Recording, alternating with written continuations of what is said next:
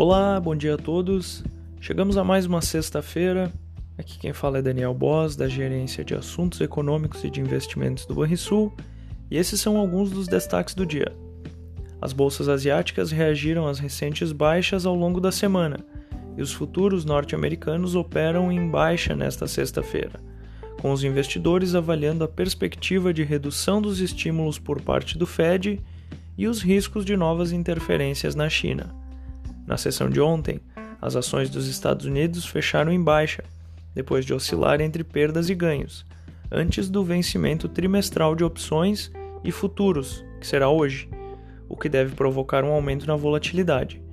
Ainda nos Estados Unidos, os pedidos de auxílio-desemprego aumentaram, provavelmente refletindo a volatilidade nos dados semanais, à medida que o mercado de trabalho se recupera de forma mais ampla. Os contratos futuros no minério de ferro, negociados na bolsa de Dalian, registraram queda de 6,95% e rondam a casa dos 97 dólares a tonelada, enquanto a China pressiona para controlar sua indústria siderúrgica. Já o petróleo opera estável na casa dos 72 dólares o WTI e na casa dos 75 dólares o tipo Brent. Enquanto isso, a inflação na zona do euro acelerou para a máxima de 10 anos em agosto, confirmou nesta sexta a Agência de Estatísticas da União Europeia, uma vez que a recuperação global elevou ainda mais os preços de energia.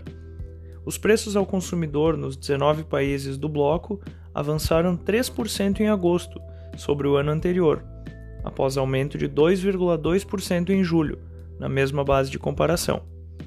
O aumento é um desafio para a visão benigna do Banco Central Europeu sobre a alta dos preços e a decisão de olhar além do que considera ser uma alta temporária acima de sua meta de 2%. Por aqui, o governo federal anunciou que irá reajustar a alíquota do IOF sobre operações para empresas e pessoa física até o final deste ano. O IOF para pessoa jurídica passa de 1,5% ao ano para 2,04% ao ano. Para a pessoa física, o imposto passa de 3% ao ano para 4,8% ao ano. A comunicação do governo afirma que a arrecadação adicional calculada em 2,1 bilhões de reais ajudará a bancar a ampliação do novo Auxílio Brasil. Na quinta, o Ministério da Saúde voltou atrás e passou a recomendar a vacinação de adolescentes de 12 a 17 anos somente para aqueles portadores de comorbidade e privados de liberdade. Até o momento, a única vacina aprovada para esse público é o imunizante da Pfizer. Já a Comissão de Constituição e Justiça da Câmara aprovou a admissibilidade da PEC dos precatórios. A matéria agora passará por uma comissão especial. A intenção de consumo das famílias tem quarta alta consecutiva, conforme divulgado pela CNC. Esse movimento é benigno para o mercado de trabalho, que vem mostrando recuperação gradativa na esteira da reabertura do setor de serviços. Vamos ao fechamento. O dólar fechou em alta de 0,54% aos R$ 5,26.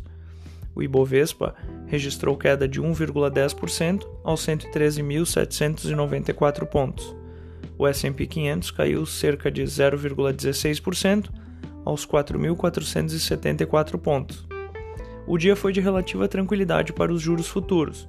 O DI futuro para janeiro de 2022, o juro curto subiu 1 ponto base a 7,03%.